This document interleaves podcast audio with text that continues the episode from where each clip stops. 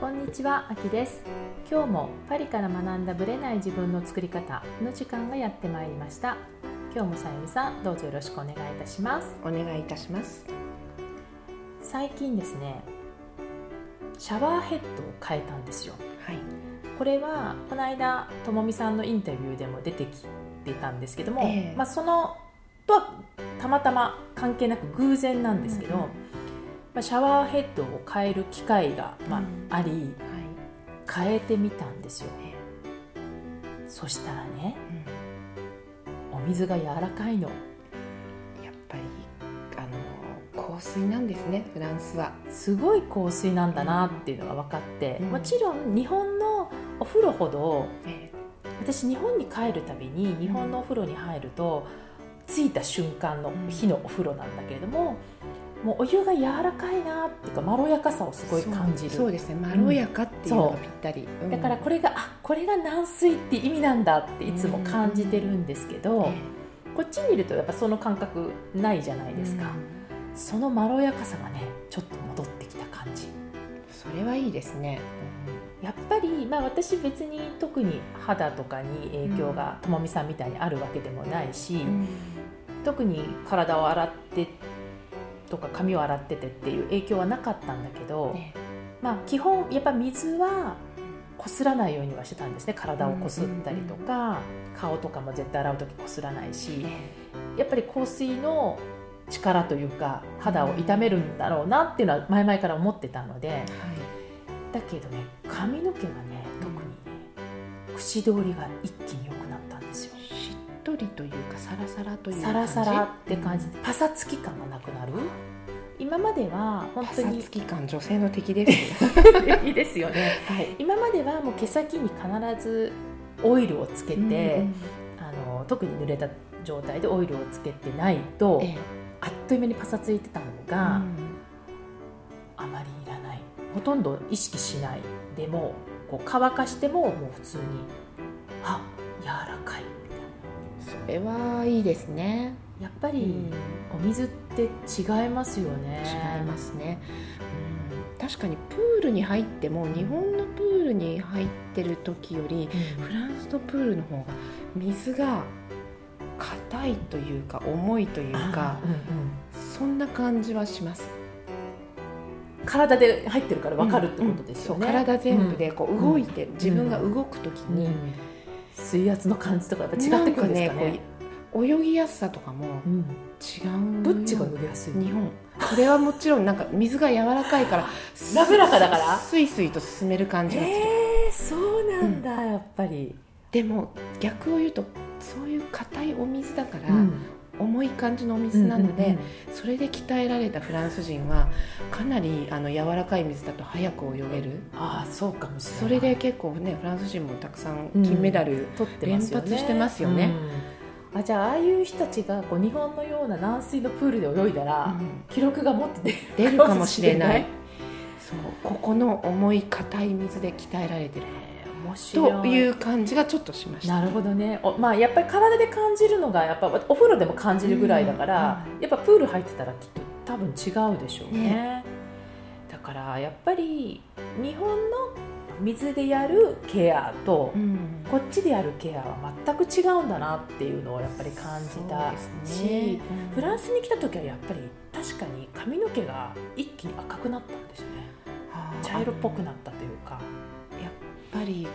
カルキの影響、そうですそよねの分量がね日本のお水よりも多いと思うんですよ。多いと思います世界は、だからそれが髪につくとやっぱり硬くなってくるのはねね。ありますよね。ね。あの最初の方とかすごい私もびっくりしました。何この髪みたいな。あとゴワゴワしてて。日本のシャンプーをええ。こっちに持ってきてやっても全然泡が立たないんですよ確かにそうでした。だからやっぱり日本のシャンプーの方が使いやすいからと思って持ってきたものがことごとく なんてリンスのようにこう泡にならなくてただついてくみたいな感じだったから、うん。あやっぱり日本のシャンプーとかっていうのは基本軟水のお水に合ったシャンプーなんだなってその時に思った記憶がある。そういうふうにねあのお水をベースに作られているんですねどういうお水かっていうのをベースに泡立ちとか、関係あるんだろうなと思いました、ね、ですので日本のお水ってやっぱりいいなという結論ですかね、ね、あの本当に体に優しいとかお肌に優しいですよね、うん、軟水は特にやっぱりそういう意味ではありがたいことですよね、うん、これは日本を離れて初めてわかることですよね。香水のね国に住んでわかるということですね。はい、はい、それでは本編スタートです。えー、今日は質問が来ています、はい、自分を信じる能力というのはやはり育てるものだとは思いますがどうやって育てるのかあきさんは日常何を意識して自分を信じているのか教えていただけたらと思います。どちらにお住まいかはちょっとあの不明なわ、からない A さんからです。はい。えー、自分を信じる能力っていう話ですよね、はい、まあ、自信っていう言葉に近いと思うんですけど、うん、自分を信じるそのさゆみさん自身はご自身にあって考えてみて自分を信じるってことに対してどういうふうに思ってらっしゃいます？自分を信じるってなかなか 難しいんですけれども、うんあなんていうのかな私の場合あんまり根拠のない自信みたいなのも時々あって、うん、時々なの？時々あのない時もありますよやっぱり。なるほどね、ものによってじゃあ根拠が。だけどなんとなくこれはなんとかなる。私大丈夫だって思える時も、やっぱりものとかこの対峙する対象の,、ね、あのそういったことに対してそう思える時もあるので、うん、そうじゃない時ももちろんありますよ、けどそういう根拠のない自信みたいなのがこうふつふつと湧いてくる時があるんですよね、だから全てにそうであればいいんですけれども、うん、うん、そんな感じです。なるほどね、はいなんか自分を信じるってなんかまあ育てていくっていう発想を聞いて、うん、まあ面白いなと思ったんですけど、うん、育てるというか、育てなくてもいいんじゃないとか思っちゃったんですね私個人的に、ね、育てる育てないっていう話なのかなって思ってたんですけど、うん、これってもしかしたらその私がどっかブログかなんかで書いていてで、まあ、自分に自信がない人がこれからどうしたらいいかっていうところで、まあ、ちょっとずつ自信を育てるっていう表現を私も使ってたのかもしれないんですけども、うんうん根本的にその自分を信じることってどういうことかっていうとなんかやっぱなぜ自信がないかっていう発想から考えるとねいろん。な特に私セッションしてる人でぱり自分に自信がないとか、うん、そういう方結構多いんですけど、うん、なんでじゃあ自信を持てないかっていうことを考えるとその人たちの発想って何かできると自信が持てる。何かを達成したできたからベースにして自信が出る。それが自信になるっていうこと。あるいはつまり逆を言うとだから育てるそうそうそうそう。そう、うん、だからつまりできないと自信が持てない。っていう発想になるじゃないですか、うん、はい。だから自分を信じられるかどうかっていうのは何かができるようになるかとか、うん、できてるできてないとか、うん、その次元がその自信と関係してくる。自信というのは自分を信じられるかと関係してくる、うん、つまり何かができてない自分はやっぱ信じられない。自信もないということになるんですよね。まあ、それはなぜそうなっちゃうのかっていうとまあ、親の教育も多分あると思うんですよ。うん、何々がなんとかちゃんは何々ができるといいよねとかっていうとできる私じゃないと認められないとかね、うんうん、そういう発想になっちゃってるのかもしれない。あるいはこういうことができる何々ちゃんだから好きとかね。だから要は親に好かれるためには何かができなきゃいけないとかね、えー、そういう発想から来てるんだと思うんだけれども。本当は本来の意味からすると、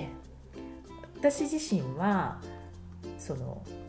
何々ができるから信じるではなくて何ができようができまいが自分が好きかとか自分を信じられるかっていうところの方が大事だと思うんですよ。で前ちょっとフェイスブックにも書いたんですけどそのあなたは何をしてもしなくても価値があるっていうことをちょっと書いたんですね。えー、つまりその人の価値っていうのは何かができるから価値があるわけでもなく、うん、何かができないから価値がないわけでもなく、うん、何をしてもしなくてもその人に価値はあるんですよ。はい、でも、うん、どうしても自分が自分を見る時って何かをしていないと価値がないっていうふうに思ってしまう、からそこの発想をちょっとやっぱ変えた方がいいと思うんですよ。何かができなきゃっていう。そう自信が持てないとかね、はい、だからきっとその人って自信がない自分でも認めてくれる人あるいは認めてくれる友達家族っているじゃないですか、えその人ってそのことができたからその人を信じてたり好きなわけではないですよね。うん、そうですよね。あなたがあなただからっていうことですよね。でそれがまあもともと家族だったり、うん、友達だったりつまり何かができていようがいまいがその時のその人を価値を認めてくれる人がいるわけだから、うん、自分も自分に対してそういうふうに見ていいんじゃないっていう。あそうですね、うん、だから信じることを育てるっていうのはある意味さっきのさゆみさんの話の根拠のない自信っていうのとちょっと近いんだけども、うん、根拠いらないんじゃないみたいな、うん、そこに根拠を求めるから何かができたできない。その根拠も何もなくて、うん、もう自分でいればいいっていうことでいいんじゃないかなっていう。気が私はするんだけれども、うん、どうしてもやっぱり理由を求めてしまうんですね。根拠、何々がないと自信が出ないっていう発想になっちゃうんですよ、うん、でそういうふうに発想になっちゃうとまあどうしても価値があるといきなり言われても、ええ、でも自信がないものはないんですって話になってしまうから、うん、ちょっと元も子もない話になっちゃうのでじゃあ自信をどう育てていけばいいか。その今でも私ないんですっていう言った場合にはやっぱり自分のことを信じてあげるプロセスをやっぱ日々の中に取り入れていくしかないと思うんですよ。うん、だからこれと要は何かができたっていうことが、まあ、自分の信じる喜びになるんであれば、やっぱり何かをやったらそれを褒めてあげる。自分に対して褒めてあげるとか自分ができたことを自分が本当に喜びを感じたことを私は日々記録しておくといいってよくクライアントさんにも言うんですけど、書いておくとその自分を信じるとこんなふうにできたっていうのが、まあ、リストになるわけだから、毎日視覚化されるわけですね。毎日3個書くと1か月で、まあ、90個いくじゃないですか、うんうん、90個のことが何かにつながってるっていう自信になるんだとしたらまあ私はそれはそれでいいかなと、ねうん、思ってるので。日々何を意識してるかっていうところで考えるならば、まあ、自分が本当にやりたいことに向かって何かをやってるっていうあるいはできた充実してるっていうようなことをどんどんリストに上げていくっていうかそれは育てる一つの方法かなと、うん、思いましたね。面白いですね、うん、なんか自信というか自分を信じる能力っていうのはこう自分にこれができないと、うん、それって能力がないんじゃないか、うん、あのできないんじゃないか、うん、私やっぱりダメとかって、ちょっとつながりやすいので、ね、能力っていうのはその一部分だと思うんですよ、えー、でその能力があるかないかはその人の価値とやっぱ関係がないんですよ、うんうん、でも人間性と能力っていうのを、うん。特に日本人は分けることができない。一緒にしちゃってる。そう。その例えばね私あの、まあ、イギリスの会社にいたからっていうのもあるんですけど、イギリス人の、まあ、話とかねその聞くとよくわかるんですけど、やっぱり外国の人たちってこう喧嘩すると、わーってすごい喧嘩するじゃないですか。はい、で喧嘩した後はいじゃあランチ行こうかって普通にランチ行くじゃないですか。はいそれはすごいですね。え？と思います。そうですよね。で、はい、あれってやっぱりこう議論して対立していることと、うん、その人の人間性は別だって考えてるんですよ、はい、だから対立はしてるけどその人の人間性が憎たらしいわけではない。そうです。その人本人が憎たらしいわけではなく考え方が違う違うと。だからランチは普通に行けると、うんうん、でも日本って多分こういうのが分けられない全部一緒くたにね、うん、見てしまいます、ね、考えが合わない人イコールもう人間的にも合わない、っていう発想になっちゃうから、概念とその人間性をこうちょっとやっぱ分けにくい、まあ、カルチャー的にもね、体質の人たちなので、だからさっき言ったように能力がないと私はダメなんだっていう発想にどうしてもいっちゃうんですよ。それは別の次元のことと、う。ん能力がこの能力がなかったとしても逆に別の能力があるわけだから、うんうん、その能力がなか A という能力がなくてじゃあ逆に B という能力がある人間の私は価値は変わらないんですよ。うん、確かに、はい、だけどどうしてもみんなができるように私だけできないとかそういうふうに考えちゃうとどうしても能力がないイコール私はダメっていう発想になってしまうので、うん、だからある意味私は何をさっき言ったように何をしてもしなくても、まあ、価値があるんだ、うん。まあ、すごい人なんだって自分で認めてあげる何かができるから認めてあげるんじゃなくて、うん、何もしない自分も認めてあげる、っていうことがうんやっぱ一番大切なとこになるのかなっていう気がします。じゃあやっぱり自分をもう今の自分を認めるところからスタートじゃないかなと思いますね。で、能力はじゃあ今の自分に甘んじてていいかっていうとそうではないとは思うんだけども、うん、でもその自分がやっぱりこういうことになりたいっていうんであればそこに向かう自分もまあ肯定化するというか、うんうん、それに向けて新しいことを身につけたいとかそういうのはもちろんあってもいいと思うんですけど、だからといってできないからといって落ち込んだり自分の価値を全否定するっていうのはまあ、自らをこう泥沼化させていくというか必要ないことですね、うん、もったいないなと思います、はい、はい、参考になったらいいんですけれども。はい、なると思います。はい、また質問お待ちしています。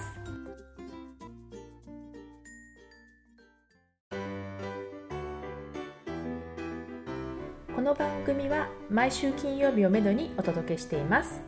確実にお届けするための方法として iTunes や Podcast のアプリの購読ボタンを押していただければ自動的に配信されますのでぜひ購読のボタンを押してください。また皆様からの質問感想をお待ちしています。パリプロジェクトで検索していただきそちらのお問い合わせからポッドキャストを選んでいただき質問や感想を送ってください。どしどしご応募お待ちしています。また来週のパリから学んだブレない自分の作り方をどうぞお楽しみに。さゆみさんありがとうございました。ありがとうございました。秋でした